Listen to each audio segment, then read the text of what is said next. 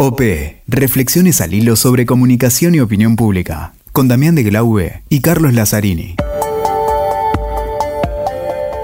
Hola, ¿qué tal? ¿Cómo les va? Un gusto, la verdad, volver a, encontrarnos en estos especiales de OP Comunicación Política, eh, que le hemos dedicado ya terminada la primera y la segunda temporada. Siempre hacemos 12 episodios, viene bien recordarlo en forma regular, pero después nos damos un tiempo para algunos capítulos especiales y esta vez tiene que ver nada más ni nada menos que con las elecciones tan atractivas, tan decisivas, tan expectantes que son las elecciones en Estados Unidos. También hemos tenido un especial sobre la elección en Bolivia y en este caso a pocas horas de, los, de las elecciones que seguramente marcarán un quiebre eh, o no, veremos pero siempre indagar un poquito más para que sirvan, para que estos podcasts no solamente tengan que ver con los resultados electorales, sino que sirvan eh, en una currícula de capacitación y poder reflexionar sobre los principales temas de la comunicación política.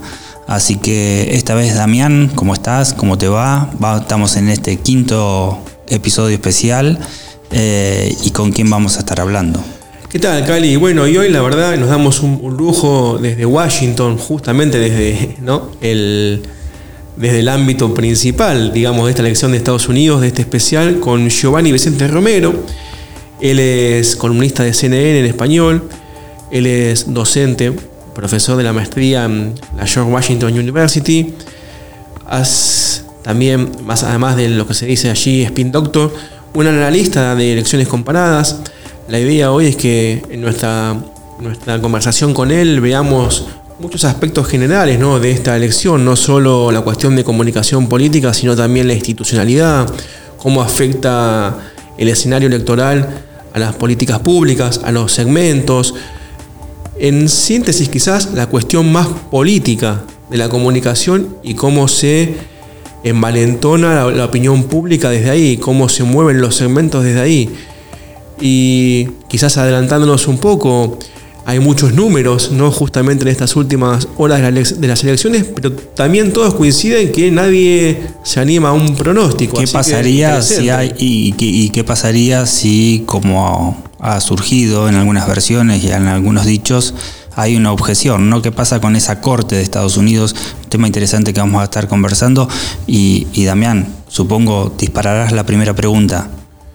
Y yo creo que sí, además de saludarlo a, bueno, a Giovanni, es decirle, ¿qué opinás de los aspectos generales ¿no? de esta elección? ¿Cómo ha ido la campaña en, sus acciones generales, transitando el camino de los dos candidatos? Un proceso bastante único y en este caso el presidente de los Estados Unidos, Donald Trump, está realizando una campaña que ya está llegando al final en este fin de semana, eh, que podríamos decir que se trata básicamente de su persona como he dicho en otros programas y en otras ocasiones, el presidente Trump gana estas elecciones o la pierde. Es decir, que más que tratarse de una contienda en la que se está enfrentando con el candidato opositor eh, Joe Biden, básicamente él está imponiendo su, su estilo, imponiendo su política, imponiendo su agenda. Y estas elecciones las pierde Trump o las gana Trump. Sin embargo, obviamente tenemos aquí un contraste bastante grande en ambas propuestas.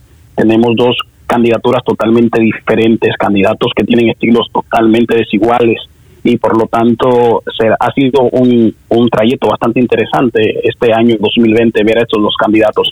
Pero obviamente ellos han tenido que hacer sus campañas dentro del marco de un ambiente totalmente adverso, un entorno totalmente desconocido para ellos, que es el caso del coronavirus. Y por lo tanto esto ha venido a cambiarlo todo y ha puesto en relieve un sinnúmero de cosas a las cuales ellos no se estaban acostumbrados y, por lo tanto es el es el factor de incertidumbre, el factor de lo nuevo, de lo desconocido, de lo impredecible.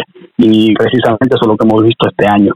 Muy bien, imagino que además de, de, tratarse de una campaña muy particular, porque tiene que ver con casi una cuestión plebiscitaria de Trump sí, Trump no, también por la pandemia está asignada como una campaña muy especial, ¿no? Lo que se llama el, voto temprano, las diferentes instancias de votación, cómo va cambiando el clima social con respecto a, la manera de enfrentar la pandemia.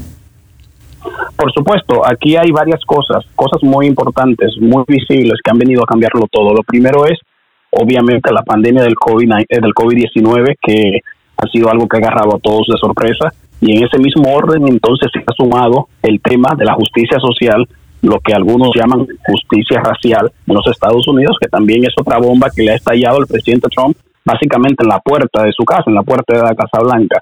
Y hemos visto que el presidente ha tenido que navegar esta campaña electoral en un entorno en el cual ha tenido que pasar de una buena economía, porque desde septiembre del 2019 hasta aproximadamente marzo, febrero para ser más exacto, del 2020, la tasa de desempleo estaba bastante baja, estaba por debajo de un 4%, se mantuvo de manera constante en ese umbral. Entonces, cuando llega la pandemia en, marzo de, este año, el presidente ve que la, la economía básicamente empieza a decaer y oficialmente entra en recesión, el desempleo sube, entonces ya esto le complica su panorama político para el 3 de noviembre de ese mismo año. Mientras que la candidatura opositora del Partido Demócrata, Joe Biden, yo siempre he dicho que se alimenta de tres factores esenciales. Lo primero es del coronavirus y el manejo o el mal manejo, como establece él, que ha tenido el presidente de los Estados Unidos. El presidente a esto siempre ha respondido que es mucho más fácil opinar que actuar y que en el caso de la oposición es muy fácil quedarse en el sótano de su casa dejando que el presidente salga a resolver, porque el presidente siempre tiene que dar la cara. Ese es el punto número uno que ha alimentado básicamente este avance que ha tenido Biden en las encuestas, que lo hemos visto de manera constante. Pero por otro lado tenemos entonces el tema de la economía, que está estrechamente relacionado con la pandemia. Una cosa es el resultado de la otra. Entonces, cuando tú tienes la economía, que Trump ya no está, eh, un presidente generalmente tiene que exhibir, tiene que mostrar sus, sus logros, y generalmente en Estados Unidos lo más importante siempre sobre la agenda, sobre el tapete, sobre la mesa es hablar de la economía, cuánto ha crecido la economía, cuántos empleos se han creado. Y esto es algo que Trump lamentablemente no puede hablar en este momento. Entonces, por otro lado, tienes el tercer factor, que es el uno bastante determinante, yo lo había mencionado anteriormente, que es el caso de las luchas sociales, de los grupos y los movimientos sociales, específicamente con el tema de la brutalidad policial y todo lo relacionado a, a esa gran deuda histórica que tiene los Estados Unidos consigo mismo, con la sociedad, en cuanto a la justicia social y obviamente son grietas muy profundas que siempre he considerado que esto no es nuevo. Estados Unidos, la sociedad lo que ha hecho es retomar una lucha que había quedado inconclusa, que empezó obviamente en los en los 60 y muchos años atrás, pero que tuvo un gran error en la democracia de los Estados Unidos en esa década, con actuaciones eh, importantísimas como la del reverendo Martin Luther King. Y ahora en este pleno siglo XXI tenemos que retomar el tema porque al final nos damos cuenta que esos logros que pensábamos que habíamos logrado realmente no los tenemos y son conquistas que necesitan eh, retomarse. Y eso es lo que está pasando. Entonces, el presidente tiene esas tres cosas en su contra. Y Joe Biden obviamente se ha aprovechado bastante bien de estos tres factores que han beneficiado su campaña. Y básicamente la campaña de este año se ha basado en quién ha manejado bien, gestionado la crisis del coronavirus y quién no. Y obviamente el presidente es el que tiene que hacerlo porque le corresponde, de acuerdo a las leyes, tomar acción, resolver los problemas y ya vamos a ver al final cuál será el resultado y cómo lo he. Te cambio un poquito el eje de, las preguntas y te hago dos preguntas en, una. Eh, hablábamos de en la elección pasada contra Hillary que hubo más movilidad de los segmentos que apoyaban a, Donald Trump que aquellos que apoyaron a Hillary. ¿Cómo lo, ¿Cuál es tu opinión de, eso en esta elección donde parece que los segmentos de la política quizás más nueva, los más los que hacen más eh, más ruido, si se quiere, en, lo público, parece más movilizado con, la elección de Biden.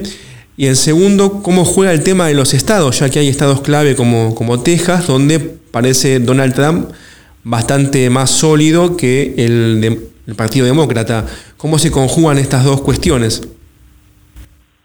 La realidad es que la pandemia ha venido a convertir esta campaña en una campaña eh, totalmente nueva y es probablemente la primera campaña que se hace en un 70%, diría yo, en un 70% de manera virtual, porque obviamente todas las restricciones y las y las medidas de seguridad que se han tomado por esta enfermedad las personas se han quedado en sus casas y han tenido que confiar, depender mucho de las plataformas digitales y evidentemente de los de los encuentros y los eventos multitudinarios, pero desde casa.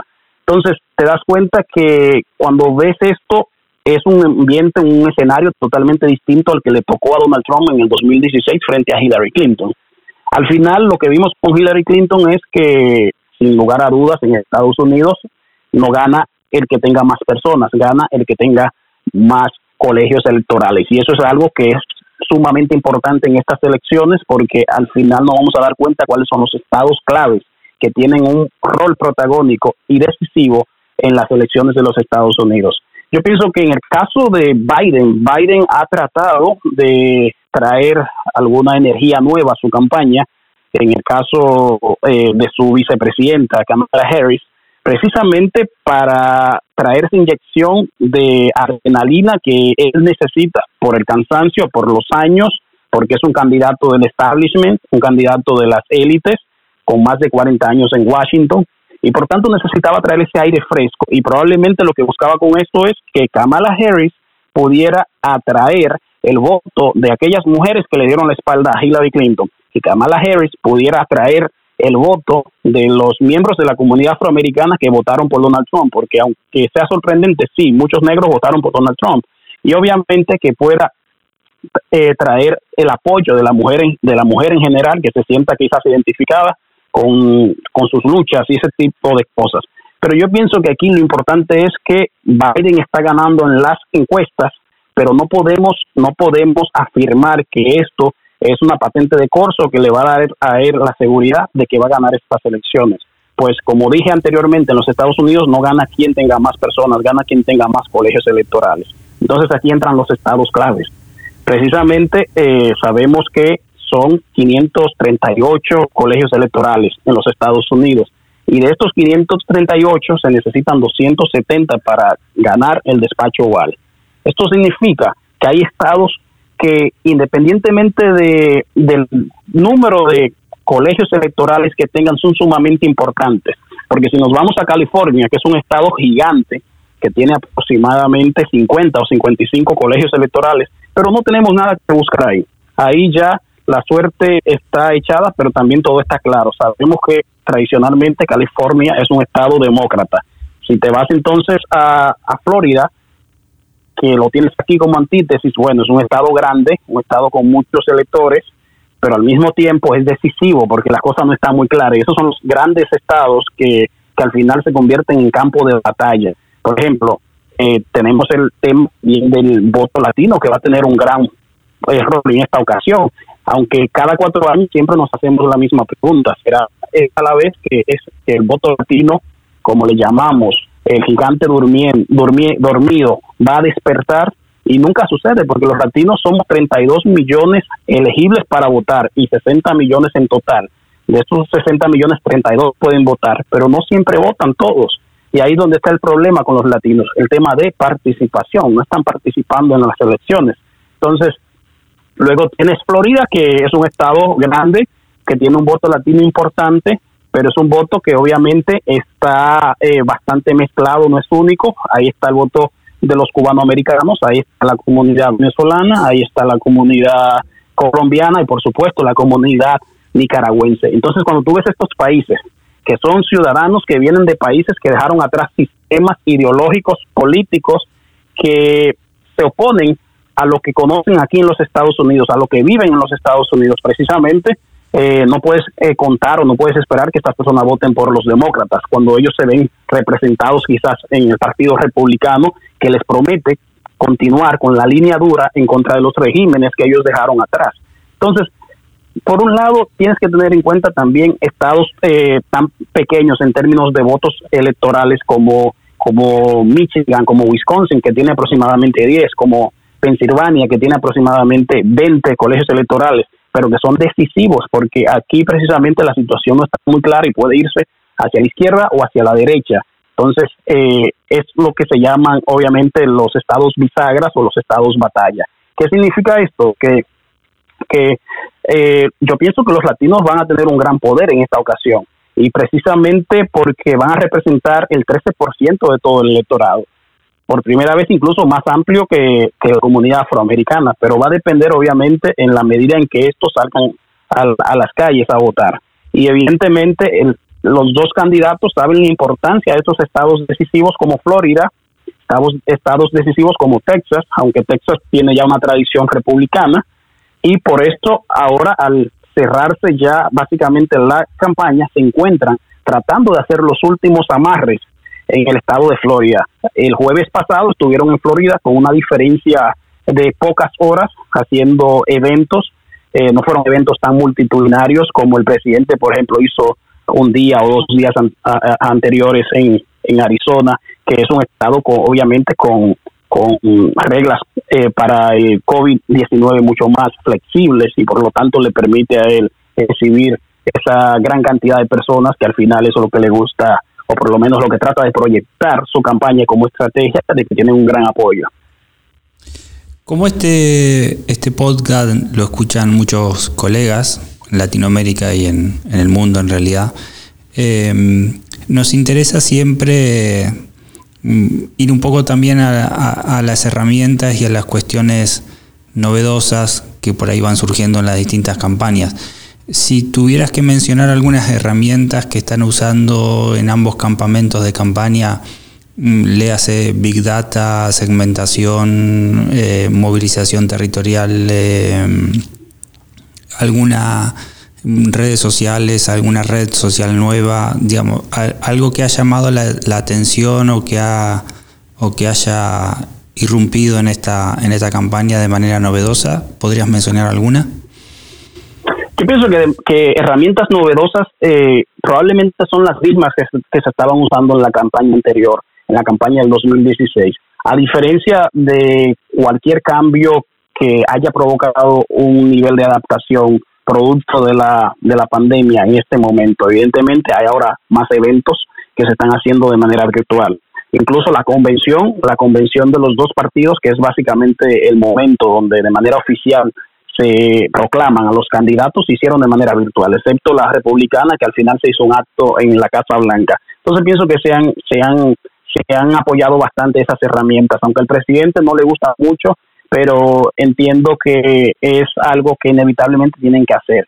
Bueno, otra otra novedad que hemos visto en este en todo este proceso precisamente es que el, vimos en los, en los debates presidenciales, especialmente en el último que se efectuó el 22 de octubre, hubo, reglas nuevas, precisamente no, no solo por, por el tema de la pandemia, pero también por lograr un debate mucho más productivo, mucho mejor en el caso de, del presidente se necesitaba evidentemente lograr algún tipo de censura porque siempre estuvo hablando, siempre estuvo interrumpiendo, entonces no se podía no se podía desarrollar a profundidad los argumentos porque había mucha incidencia de su parte. Pero obviamente el Big Data sigue siendo esencial, sigue siendo esencial eh, en todos estos cuartos de guerra que trabajan todos estos números y estas datas y, y, y sin lugar a dudas se apoyan muchísimo en las redes sociales para saber el cómo las personas están ahora mismo eh, comportándose, cuáles son las tendencias, eh, por lo tanto saber evidentemente cuáles son los, los targets, las audiencias que necesitan hablarle. Yo creo que han hecho un buen uso de eso y es precisamente por la pandemia. La pandemia ha obligado a que a que la campaña sí haya, sea más virtual que en el pasado, menos cara a cara. Es algo que no le conviene al presidente porque el presidente sabe que su fuerte está el contacto físico, el contacto visual con las personas, ese carisma que él tiene que no tiene el candidato demócrata, entonces es algo que el presidente sabe explotar muy bien y precisamente en los debates eh, eh, sabemos que cuando se van al nivel o al campo de la confrontación, el candidato demócrata tiene todas las de perder. Por lo tanto, el candidato demócrata conoce muy bien, muy bien sus debilidades, pero también sus fortalezas y por eso siempre estuvo en ambos debates hablándole al pueblo de los Estados Unidos, siempre mirando las, las cámaras, le hablaba, le comunicaba al ciudadano estadounidense que se encontraba en el sofá de su casa y básicamente hablaba de tú a tú, mientras que el presidente, eh, su mejor arma es confrontar, es ser combativo y siempre le hablaba directamente a su, a su contrincante en el debate, no al pueblo de los Estados Unidos. Entonces, eh, yo pienso que, que del 2008 para acá, cuando tú analizas la que se revolucionaron básicamente en esa, en esa campaña desarrollada por el presidente Barack Obama, eh, te das cuenta que son las mismas que se están utilizando en este momento. Obviamente se han desarrollado otro, otro tipo de mecanismos para estudiar más al electorado y de eso se han apoyado muchísimo de las redes sociales. Me imagino que algún intercambio eh, de información han tenido en algún momento, eso yo no lo puedo asegurar, pero sí, sí lo sospecho. Y, y todo eso eh, obviamente viene a darle forma a ese cuerpo de herramientas que se utilizan en la campaña, sin duda alguna. Y bueno, dándote el agradecimiento, la verdad, por tu tiempo, sabemos que estás allí en, Washington con mucha tarea. Queríamos consultarte algo que de lo que se habla muy poco y que es sumamente interesante. Sabemos que en Estados Unidos el nivel de institucionalidad es muy alto, con lo cual eh, gane quien gane, se sigue una política de Estado y las diferencias son sutiles según eh, gane el demócrata o gane el republicano. Eh, en caso de la victoria de uno u otro, ¿cuál ves vos que serán las diferencias que se marcarán en cuanto a política eh, de Estado, sea el presidente Biden o siga Donald Trump? ¿Cómo estará la relación respecto de China, respecto de Latinoamérica? cómo serán sus políticas respecto a los segmentos, eh, las mujeres, los latinos, la, quizás la violencia eh, policial. ¿Cómo afectaría esta política pública si gana un, segmento u otro según tu opinión? Tú muy bien lo has dicho, los Estados Unidos es un país que se caracteriza por una institucionalidad bastante fuerte. Las instituciones son fuertes, caminan solas, marchan sobre ruedas. Y precisamente una de las preocupaciones que ahora mismo tiene gran parte del electorado, o por lo menos aquellos indecisos y los que se encuentran en el centro, es, e, es obviamente el tema de si el presidente va a aceptar o no los resultados de las elecciones, porque ha sido incapaz de reconocer esto o de decir que, lo va, que los va a reconocer eh, en varias oportunidades que se le ha preguntado, precisamente en los dos debates que se han hecho.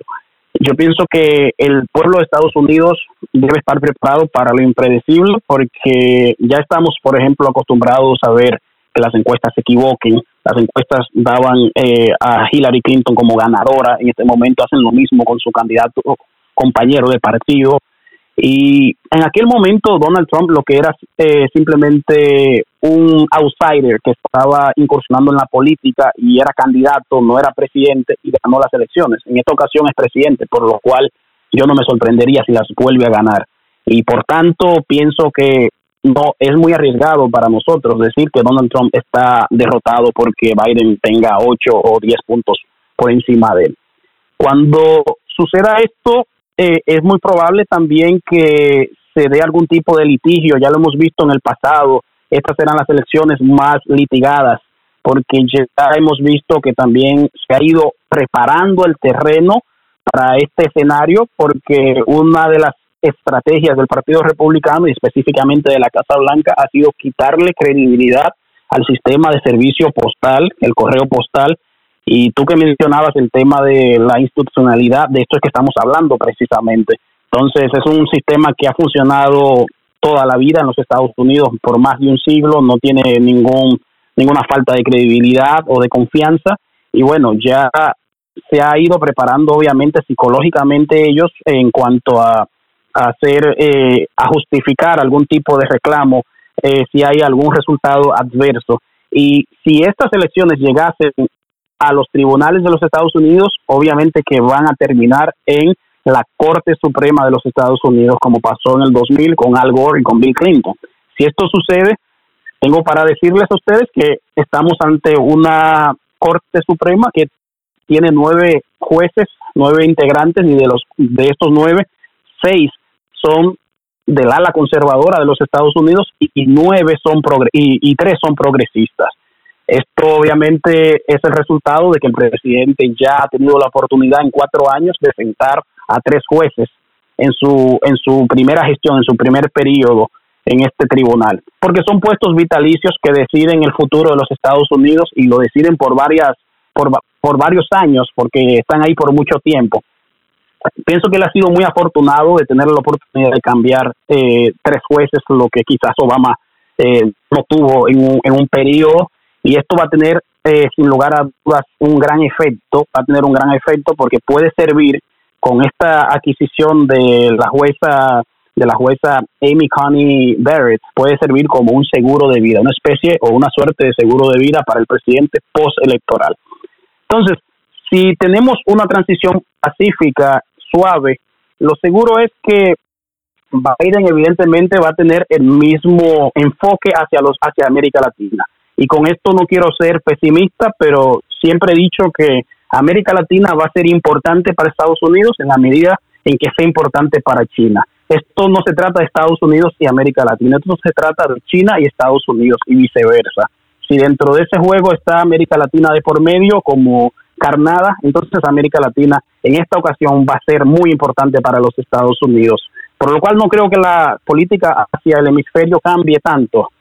Sabes que América Latina nunca ha tenido ese grado de importancia. No digo que no lo va a tener, pero hasta el momento no lo ha tenido. Yo pienso que eh, en cuanto a inmigración y otros temas, eh, conocemos muy bien a los candidatos.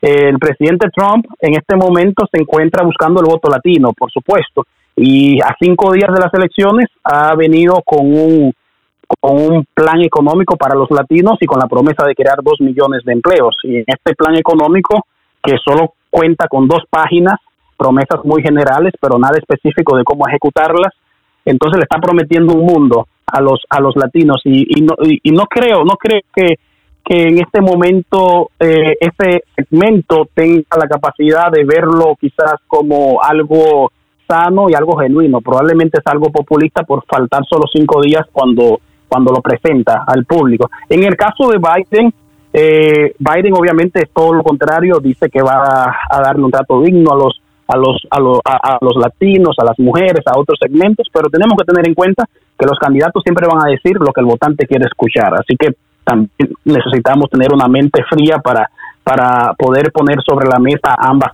ambas propuestas. Entonces, eh, Estados Unidos eh, es un país con una institucionalidad muy fuerte, eh, su constitución está diseñada para que nunca, jamás un presidente pueda convertirse en dictador porque hay una separación de poderes, de poderes muy fuerte, hay checks and balances muy fuertes, pesos y contrapesos, y nunca un, un poder va a ser más fuerte que el otro porque siempre hay alguna institución que lo para o que lo paraliza, como es el caso del impeachment, en nuestros países conocemos como juicio político. Por lo tanto, obviamente podemos ver un cambio en la política de Estados Unidos hacia América Latina en cuanto al tema ideológico, en cuanto al tema ideológico. Si regresa Biden, vamos a estar viendo quizás un acercamiento hacia Cuba, porque ese acercamiento se profundizó bastante durante el tiempo de Obama, que estas relaciones empezaron otra vez a reconstruirse, pero durante estos cuatro años de, de, Trump, se volvió a vivir un enfriamiento de estas relaciones. Es muy probable que Biden va a retomar los mismos temas que, que dejó en su agenda cuando se encontraba con Obama. Y obviamente, independientemente del candidato, ya sea republicano, demócrata, Trump o, o Biden, van a tener el mismo enfoque frente a Venezuela, van a tener el mismo enfoque frente a Nicaragua, porque yo creo que es algo que está más allá del presidente en turno en los Estados Unidos. Pienso que es una posición no solo del presidente, sino de todo el Estado americano, de, de evidentemente el Congreso de los Estados Unidos, que también tiene una voz en eso. Y una consulta más, Giovanni, también eh, sería interesante, o me gustaría tu opinión de cómo has visto los mensajes de los candidatos, tanto en TV como en los medios quizás de, de radio o de podcast que han utilizado ya que estamos justo, justo aquí en un podcast, ¿cómo has visto estos mensajes de los candidatos? En cuanto al mensaje de los candidatos, yo pienso que aquí lleva las de ganar el presidente Trump. Tiene un mensaje bastante claro. Generalmente no es el mensaje que queremos escuchar y no es el candidato políticamente correcto. No es su estilo. Pero fiel a este estilo, siempre ha dicho lo mismo, ha sido reiterativo y aquí está la clave para que el mensaje cale y el mensaje toque especialmente al electorado y a esas, y esas bases y la audiencia que le sigue. Y probablemente por esto es que tiene un voto tan duro, porque su mensaje llega bastante bien a los votantes extremos y específicamente a aquella comunidad trabajadora de la clase blanca que se encuentra en los estados que fueron industriales y que han sido muy, golpeados por, por la pandemia y antes venían siendo golpeados por la economía en general y la pérdida de empleos.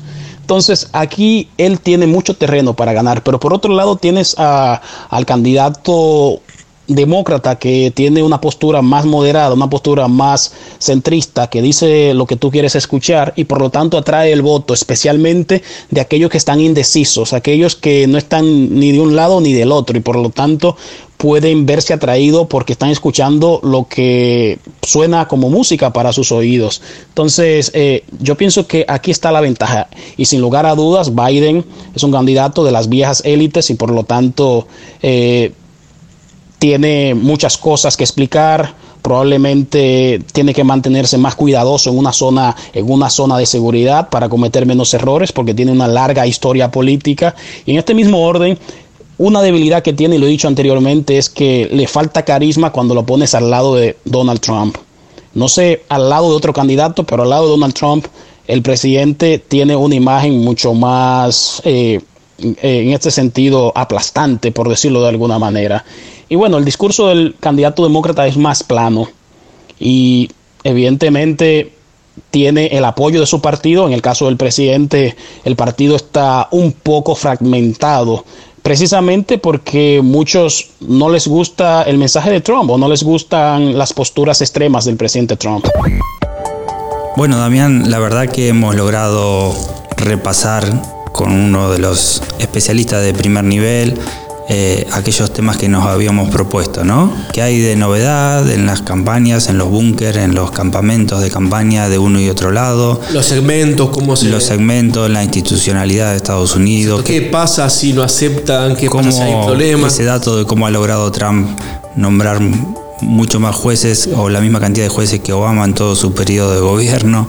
Acá eh, esta lectura de cómo la política no hoy eh, también nos guía en la comunicación, en la opinión pública, la política sigue siendo la protagonista. Exactamente, así que bueno, creemos que hemos cumplido un poco con el objetivo de OPE, que no es solamente cabalgar la coyuntura, en este caso este especial, este quinto especial, la elección de Estados Unidos lo merece, pero también navegar un poquito las aguas más profundas y que quede como un material eh, siempre útil en el tiempo.